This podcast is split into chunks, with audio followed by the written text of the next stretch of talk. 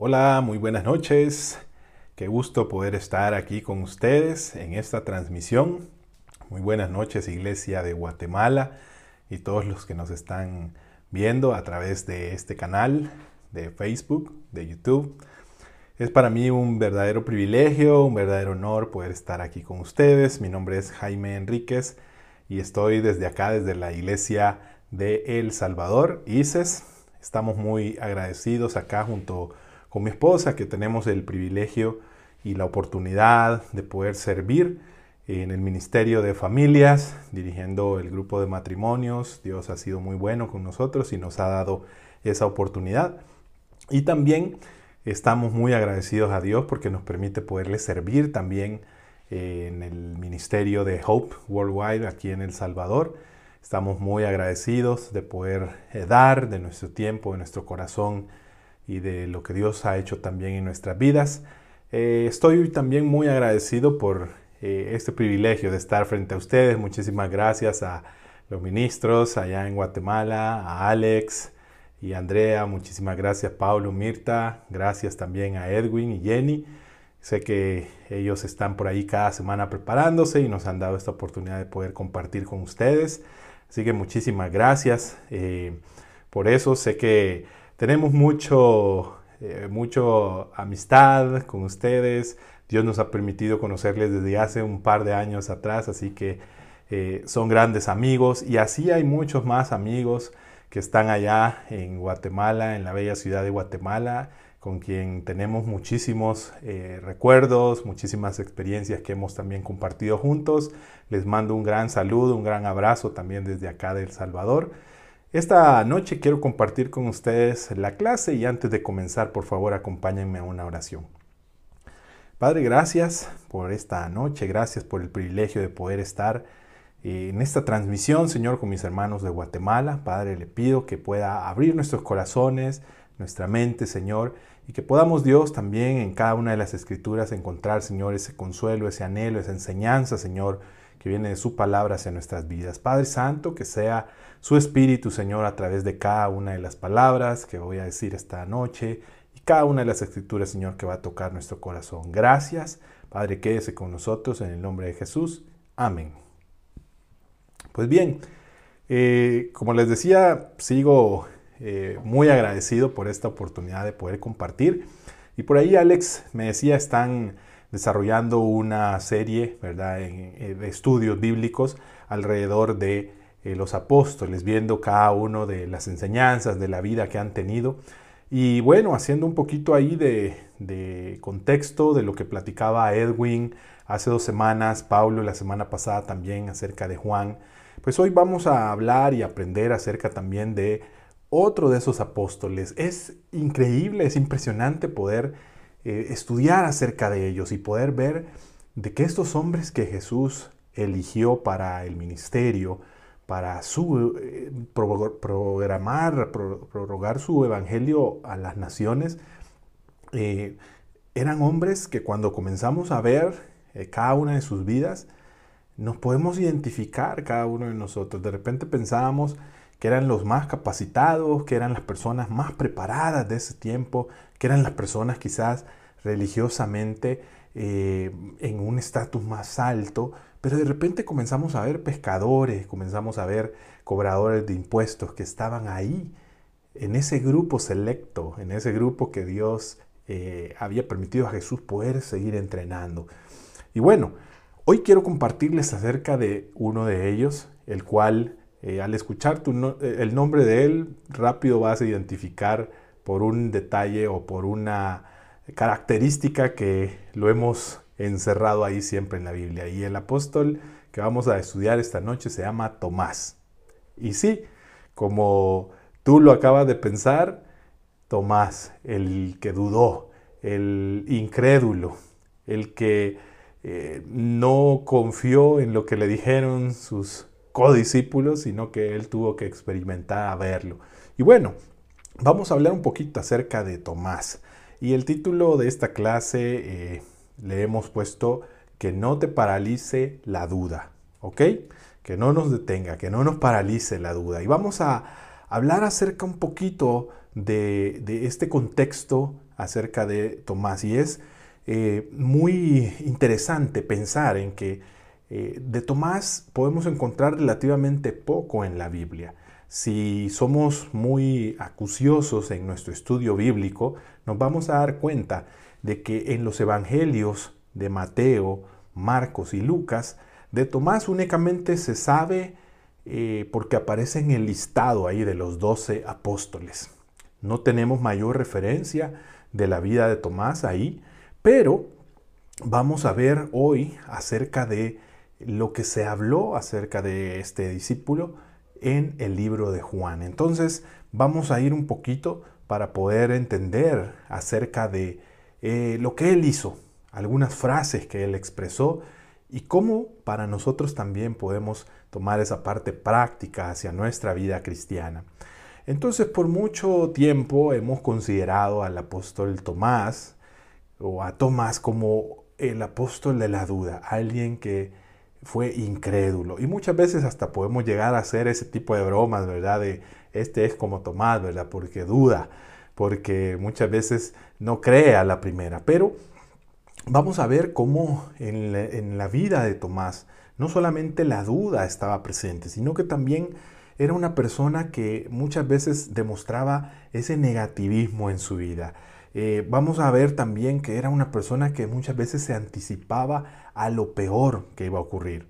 Pero bueno, cuando pensamos en esas características, eh, creo yo que más de alguno de nosotros se va a identificar, porque en alguna vez hemos dudado porque tal vez muchas veces hemos actuado como personas negativas. A lo mejor nos hemos eh, vuelto pesimistas y nos anticipamos a lo peor que va a pasar. Tal vez tú dices, bueno, yo no he sido así, pero estoy seguro que puedes identificar a alguna persona muy cercana que haya sido o que es de ese tipo, así como Tomás tenía esas cualidades o esas características. Pues bien, vamos a ver en el Evangelio de Juan algunas características de, Tomás y de cómo él también eh, se presenta en medio de las situaciones que vivían con Jesús. Vamos a ir a la Biblia, a la primera escritura de esta noche que está en el libro de Juan, capítulo 11, y vamos a leer desde el versículo 6 hasta el 16. Y dice así, a pesar de eso, cuando oyó que Lázaro estaba enfermo, se quedó dos días más donde se encontraba. Después dijo a sus discípulos, volvamos a Judea. Rabí, objetaron ellos, hace muy poco los judíos intentaron apedrearte y todavía quieres volver allá. ¿Acaso el día no tiene doce horas? respondió Jesús. El que anda de día no tropieza porque tiene la luz de este mundo, pero el que anda de noche sí tropieza porque no tiene luz. Dicho esto, añadió, nuestro amigo Lázaro duerme, pero voy a despertarlo. Señor, respondieron sus discípulos, si duerme es que va a recuperarse. Jesús les hablaba de la muerte de Lázaro, pero sus discípulos pensaron que se refería al sueño natural. Por eso les dijo claramente, Lázaro ha muerto, y por causa de ustedes me alegro de no haber estado ahí, para que crean. Pero vamos a verlo. Entonces Tomás, apodado el gemelo, dijo a los otros discípulos, vayamos también nosotros para morir con él. Estamos viendo aquí parte de esa historia en donde a Jesús le avisan de la muerte de Lázaro, bueno, de, la enfermedad de Lázaro, porque en ese momento todavía no había fallecido, pero le dan la noticia de que su amigo querido está enfermo y que se encontraba bastante grave. Y en ese momento Jesús toma una decisión a propósito, así como él lo menciona en esta escritura. No llegó, no se fue inmediatamente, recibió la noticia, sino que esperó, dice la Biblia, y que precisamente ese tiempo que esperó era para que Lázaro muriera y en ese momento él poder llegar y hacer el milagro que todos hemos leído y que hemos eh, conocido ahí en muchas historias de la resurrección de Lázaro. En este momento podemos ver nosotros también una frase muy interesante que hizo Tomás cuando Jesús estaba anunciándoles que iban a regresar a Judea. Para este tiempo ya Jesús había estado en esa región y había sido duramente criticado, incluso había sido eh, perseguido, amenazado ya por eh, los fariseos, por algunos de estos grupos que no querían ver que Jesús siguiera haciendo milagros, porque la gente llegaba y estaba ahí alrededor y la gente eh, se, aglomeraba. Pero en ese momento eh, Jesús estaba diciéndole, vamos a regresar nuevamente a ese lugar donde hemos sufrido persecución. La actitud normal de los demás discípulos en ese momento fue, oye Jesús, ¿para qué vamos a regresar ahí? Ahí es donde hemos tenido problemas, ahí es donde eh, intentaron apedrearte, le dice la escritura literalmente. Pero entonces ahí viene esta frase muy interesante de Tomás y en donde nosotros también podemos ver que aparte de e, e, esa etiqueta que hemos puesto a Tomás como alguien pesimista, alguien negativo, alguien que dudaba, también podemos ver en él esta cualidad que se llama la lealtad, esta cualidad que él tenía de ir hasta las últimas consecuencias con Jesús. Y entonces él dice acá que responde de esta manera, vayamos también nosotros para morir con Él. Uno podría ver esto y uno podría pensar en qué pesimista era, ¿verdad? Él estaba diciendo, bueno, ¿qué más da? Vamos también nosotros a morir con Jesús. Ni modo, ya, ¿qué, qué vamos a hacer? Jesús quiere ir a morir ahí, pues vamos nosotros también. A lo mejor algunos podríamos haber pensado de una manera positiva tal vez, ¿verdad? O otros discípulos decían, bueno, si es Jesús el que está diciendo que vayamos, pues bueno, vayamos porque de seguro no nos va a pasar nada porque Él está diciendo que vayamos y, Jesús tiene el poder para que no nos ocurra nada malo. A lo mejor esa era una manera positiva de pensar, pero esa frase que expresó Tomás está llena de una lealtad muy grande hacia lo que él sentía por Jesús.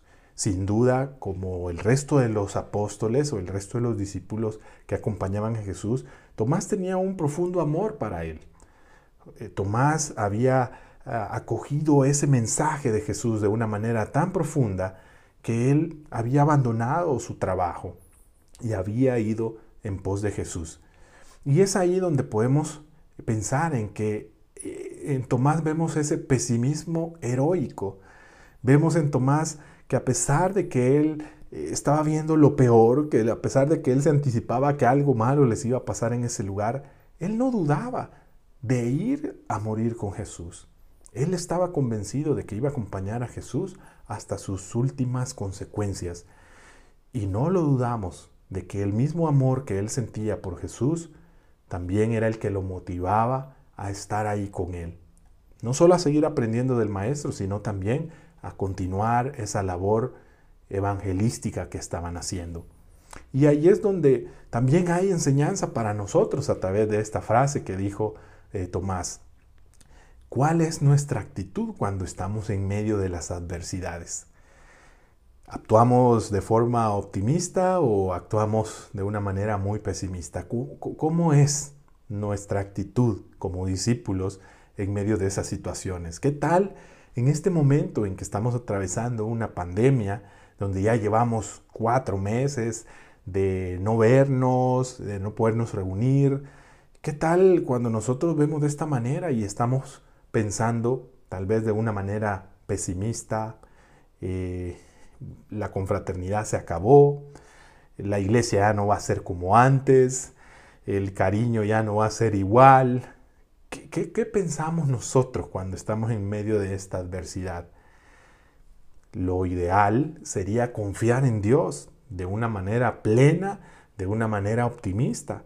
Pero aún si en nuestro corazón de repente se alberga por ahí ese sentimiento eh, de ser pesimista o de ver las cosas de una manera negativa, pensemos que puede ser un momento en donde podemos también encontrar esa fortaleza en nuestro corazón para poder ser leales a Dios aún en medio de esta prueba.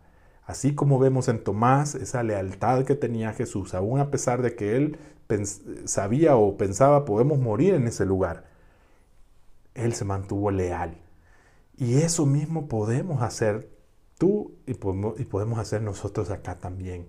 Ser leales a Dios aún en medio de estas situaciones complicadas que estamos viviendo. Pero sigamos leyendo y vamos a encontrar allí en Juan 14 otra parte, otra frase que nos deja ver mucho del carácter también que tenía Tomás. Y vamos a leer en Juan 14 desde el versículo 1 en adelante y dice así. Eh, no se angustien, confíen en Dios y confíen también en mí. En el hogar de mi Padre hay muchas viviendas. Si no fuera así, ya se lo habría dicho a ustedes. Voy a prepararles un lugar. Y si me voy y se lo preparo, vendré para llevármelos conmigo. Así ustedes estarán donde yo esté. Ustedes ya conocen el camino para ir a donde yo voy. Dijo entonces Tomás, Señor, no sabemos a dónde vas, así que ¿cómo podemos conocer el camino? Yo soy el camino, la verdad y la vida, le contestó Jesús. Nadie llega al Padre sino por mí. Si ustedes realmente me conocieran, conocerían también a mi Padre, y ya desde este momento lo conocen y lo han visto. En este momento, ¿te recuerdas de esa escritura que nosotros hemos aprendido de memoria y la sabemos, la recitamos muchas veces, se las compartimos a familiares, amigos? Yo soy el camino, la verdad y la vida, les contestó Jesús. Y sabemos eso. Pero pocos hacemos referencia a que esa respuesta vino como consecuencia de una pregunta, de una, un cuestionamiento que tenía por ahí Tomás también dentro de él. Jesús les estaba diciendo, yo voy a prepararles un lugar, eh, pero vendré a llevármelos. Y así ustedes van a estar donde yo esté. Esa es una promesa increíble que nos da Jesús. Y no solo para ellos en ese momento, sino para ti y para mí también, que podemos tener esa esperanza de que Él ha ido a preparar morada, que nuestra vida cristiana no significa únicamente lo que podamos hacer en esta tierra, las cosas, los cambios que podamos tener en este mundo, la transformación que pueda experimentar nuestra familia acá en la tierra, sino que hay algo también mucho más grande, hay algo mucho más maravilloso que nos espera. Y esa es eh, precisamente la esperanza que encontramos en Jesús, de que no no nada más estamos luchando por algo material, sino estamos también esforzándonos por algo eterno. Y aquí es donde podemos también ver esa parte de Juan acerca de eh, esa esencia, perdón, de Tomás, acerca de esa esencia porque él tenía ese profundo amor para Jesús. Y en ese momento que Jesús les estaba diciendo que él se tenía que ir, también yo puedo imaginar a, un Tomás tratando de entender, bueno, pero ¿a dónde va a ir? Si él va a algún lugar, queremos estar ahí. Y uno de los más grandes miedos de Tomás era quedarse lejos de su maestro. Y acá podemos ver cómo él tenía esa duda razonable de querer saber dónde estaba ese lugar, de querer saber eh, cuál era el camino para poder llegar ahí donde iba a estar. Y gracias a esa duda razonable que Tomás tuvo, nosotros también pudimos leer, pudimos experimentar esa respuesta de una gracia irracional de parte de Jesús algo que muchas veces nos cuesta entender, ese amor profundo que Jesús tiene. Y Él les decía, yo soy el camino, yo soy la verdad y la vida. Y ese mensaje poderoso que Jesús expresó en ese momento, también estaba tratando de generar esa confianza en el corazón de Tomás en ese momento. Pero también hoy es e, ese mensaje poderoso que también quiere darnos confianza en nuestros corazones. Él es el camino, Él es la verdad, Él es la vida. ¿Qué tal nosotros como discípulos? Muchas veces llegan esas dudas acerca del camino en el que nos encontramos, acerca del camino que estamos recorriendo. ¿Qué tal en estos momentos nuevamente podemos dudar a veces del amor de Dios cuando vemos que la enfermedad está cada vez más cerca de nuestras familias o a lo mejor ya llegó a nuestras familias y podemos de repente dudar de si el amor de Dios está cerca, de si la gracia de Dios está ahí para nuestras vidas. Pero la respuesta, así como en ese tiempo, hace dos mil años, la respuesta hoy sigue siendo la misma. Jesús es ese camino y necesitamos nosotros poder estar en ese camino. Si tú que estás viendo esta transmisión, por alguna razón te has estado desviando, te has alejado de ese camino, yo quiero decirte, nunca es tarde de poder regresar al camino correcto que es Jesús. Sigamos y vamos a ver en el capítulo 20 de Juan otro momento bien importante también en donde hemos nuevamente eh, etiquetado a Tomás pero vamos a ver a la luz de la Biblia cómo también podemos aprender acerca de lo que él expresó en ese momento. En el capítulo 20 de Juan ya estamos eh, viendo toda esa parte donde eh, Jesús pues había muerto, había resucitado y acá en ese momento en donde ya los primeros, eh, las primeras mujeres que habían llegado al sepulcro se habían topado con que Jesús el cuerpo de Jesús no estaba ahí porque Él ya había resucitado. Ya había pasado acá también aquel, aquel relato en donde los las dos, dos que van caminando hacia Emaús dice que también Jesús se les apareció a ellos.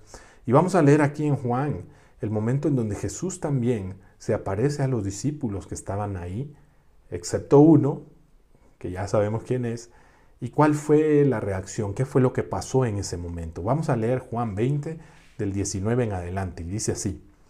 Al atardecer de aquel primer día de la semana, estando reunidos los discípulos, a puerta cerrada por temor a los judíos, entró Jesús y poniéndose en medio de ellos, los saludó. La paz sea con ustedes. Dicho esto, les mostró las manos y el costado. Al ver al Señor, los discípulos se alegraron. La paz sea con ustedes, repitió Jesús. Como el Padre me envió a mí, así yo los envío a ustedes. Acto seguido sopló sobre ellos y les dijo, reciban el Espíritu Santo. A quienes les perdonen sus pecados, les serán perdonados. A quienes no se los perdonen, no les serán perdonados. Vamos a detenernos un momento ahí en esta parte, porque acá es donde estaban los, el grupo de discípulos, dice que estaban reunidos a puerta cerrada. Muchos eh, pensarían que están ahí reunidos esperando la promesa de Jesús, que están ahí reunidos eh, no sé, eh, tranquilos, confiando plenamente en que Jesús iba a cumplir esa promesa que les había dicho que iba a resucitar el tercer día. Pero la Biblia dice que estaban ahí a puerta cerrada por temor a los judíos. Es decir, que ellos se habían quedado encerrados, a lo mejor tristes, a lo mejor dudando, puede ser, de que si Jesús iba o no iba a resucitar. Eh, el relato anterior a este dice que cuando las mujeres habían contado a ellos de que Jesús eh, había resucitado, ellos no lo podían creer. Entonces muchas veces eh, perdemos esto de perspectiva cuando pensamos en Tomás, en que Tomás dudó, pero acá está un grupo de discípulos que dice estaban encerrados por temor a los judíos, a lo mejor con duda en su corazón. Y Jesús llega en medio de ellos y los saluda. Y dicho esto, dice la Biblia, les mostró las manos y el costado. Al ver al Señor, los discípulos se alegraron. Ellos tuvieron que ver también las manos de Jesús, sus pies, el costado, y de esa manera ellos también creyeron. Sigamos leyendo. Y dice el versículo 24 en adelante, Tomás, al que apodaban el gemelo, y que era uno de los doce, no estaba con los discípulos cuando llegó Jesús. Así que los otros discípulos le dijeron, hemos visto al Señor. Ahí sí, parecería como que ellos sí tenían fe, como que ellos este, ahora sí creían, claro, lo habían visto, habían visto sus manos, habían visto su costado. Ahora ellos estaban diciéndole a Tomás, lo hemos visto, el Señor está vivo. Pero no había sido así unos versículos antes. Sigamos leyendo, dice, mientras no vea yo la marca de los clavos en sus manos y meta mi dedo en las marcas y mi mano en su costado, no lo creeré, repuso Tomás. Una semana más tarde, estaban los discípulos de nuevo en la casa y Tomás estaba con ellos. Aunque las puertas estaban cerradas, Jesús entró y poniéndose en medio de ellos, los saludó. La paz sea con ustedes. Luego le dijo a Tomás, pon tu dedo aquí y mira mis manos acerca tu mano y métela en mi costado, y no seas incrédulo, sino hombre de fe. Señor mío y Dios mío, exclamó Tomás. Porque me has visto, has creído, le dijo Jesús, dichosos los que no han visto y sin embargo creen. Pues bueno, llegamos a este momento crucial en donde todos hemos recordado esa, esa parte en la vida de Tomás, cuando él dice, bueno, hasta que yo meta mis manos, mis dedos, entonces ahí lo voy a creer. Y obviamente pasados una semana entera, eh, a lo mejor Tomás se había quedado con esa duda ahí en su corazón, tratando de luchar en su corazón si era cierto lo que sus otros codiscípulos le decían o no. Imagínate, ya para Tomás quizás se había vuelto, sí, esa, esa duda, sí, esa lucha interna, aquello en donde su, razón, eh, su mente, sus pensamientos, eh, sus sentidos querían experimentar para poder tener certeza en su corazón, en donde no lo dejaba tranquilo el pensar a ese maestro a quien amaba tanto, que había perdido, que eh, que lo había visto, eh, que, era sepultado a ese maestro que tanto amaba. Pensar en que podía estar ahí, que podía volverlo a abrazar. Para él era una lucha de sentimientos en su corazón.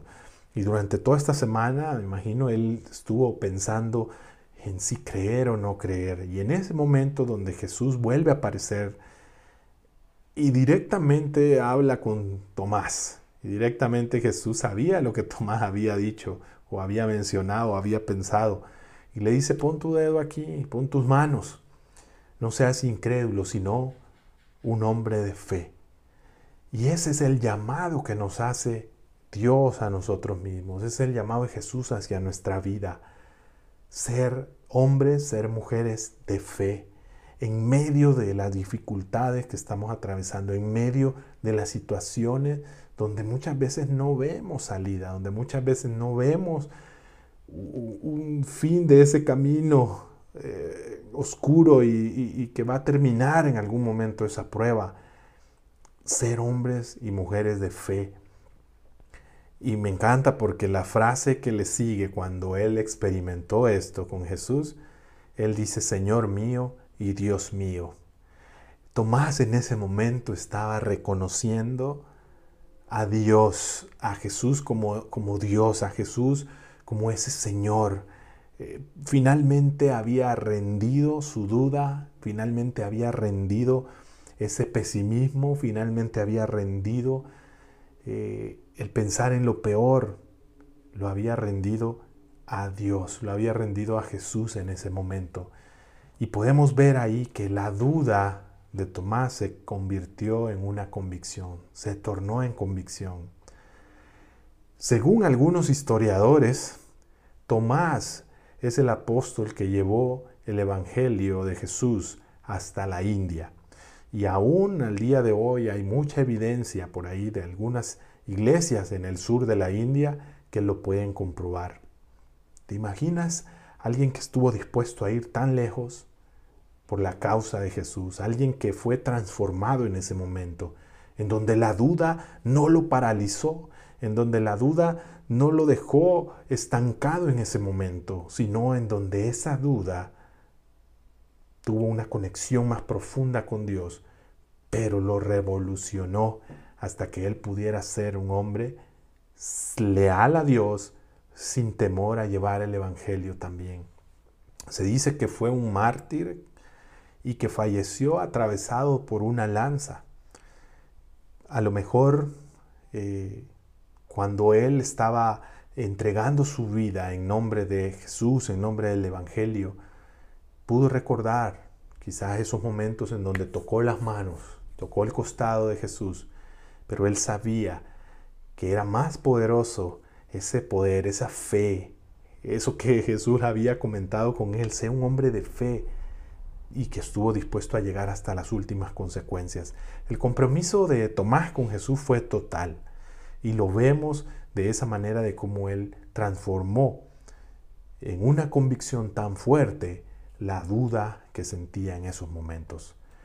Y el mensaje para nosotros es ese. Como discípulos, nuestras dudas muchas veces nos llevan a paralizarnos, nos llevan a quedarnos estancados.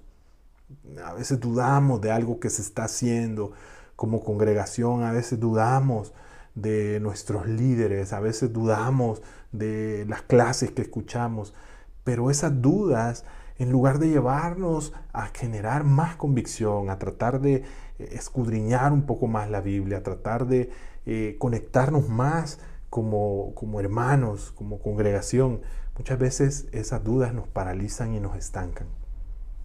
Necesitamos ser más como Tomás, que la duda que tengamos en nuestro corazón nos lleve a tener más convicción en nuestra vida. Dudamos y permitimos que ese sentimiento nos aleje de una relación profunda con Dios. En este tiempo es muy fácil, queridos hermanos y hermanas, en este tiempo de la pandemia es bien fácil desconectarnos de Dios, dejar de orar, dejar de leer nuestra Biblia, dejar de buscar el discipulado, dejar de compartir nuestra fe con alguien más. Es muy fácil y muchas veces eso, esa duda o ese enfriamiento nos hace alejarnos de esa relación profunda con Dios. La vida cristiana se trata de fe, porque nosotros no vimos a Jesús en ese cuarto donde se les apareció a ellos y pudieron tocar sus manos y su costado, pero hemos creído aún sin verlo y seguimos creyendo. Y eso se trata la fe. Jesús lo decía, dichosos aquellos que no han visto y creen. Así que hermano, hermana, siéntete dichoso, porque esa fe es la que va a transformar nuestra vida. Que no nos paralice la duda. Al contrario, que se vuelva una fuerza poderosa que nos acerque más a Dios y que nos conecte con Jesús, que nos lleve a expandir también su evangelio. Permítanme terminar con una oración en esta noche. Padre, gracias Señor. Gracias por su amor, gracias por permitirnos aprender de su palabra. Señor, ayúdenos para que en nuestra vida la duda, Señor, no nos paralice, que la incertidumbre no se vuelva, Dios, algo que nos va a estancar en nuestra fe, sino al contrario, si hay duda, si hay pesimismo, Dios, si hay un pensamiento negativo de nuestra parte, que eso nos lleve a generar más convicción, que nos lleve a buscarle más, Señor, cada día, que nos lleve a conectarnos de una manera más profunda, Señor, cada momento y que podamos, Dios, entender que eso se puede transformar en convicción en nuestra vida, en una fuerza para ayudar a otros, también, Señor, para seguir caminando en la fe. Gracias, Padre. Oro por mis hermanos en Guatemala. Cuídelos, Señor, protéjalos mucho y que podamos, Dios, un día poder estar juntos nuevamente. Gracias, Padre, por todo lo que hace y en Jesús le oramos esta noche. Amén. Muchísimas gracias a todos. Un abrazo y demasiado cariño desde acá, desde El Salvador, para todos ustedes. Feliz noche. Gracias.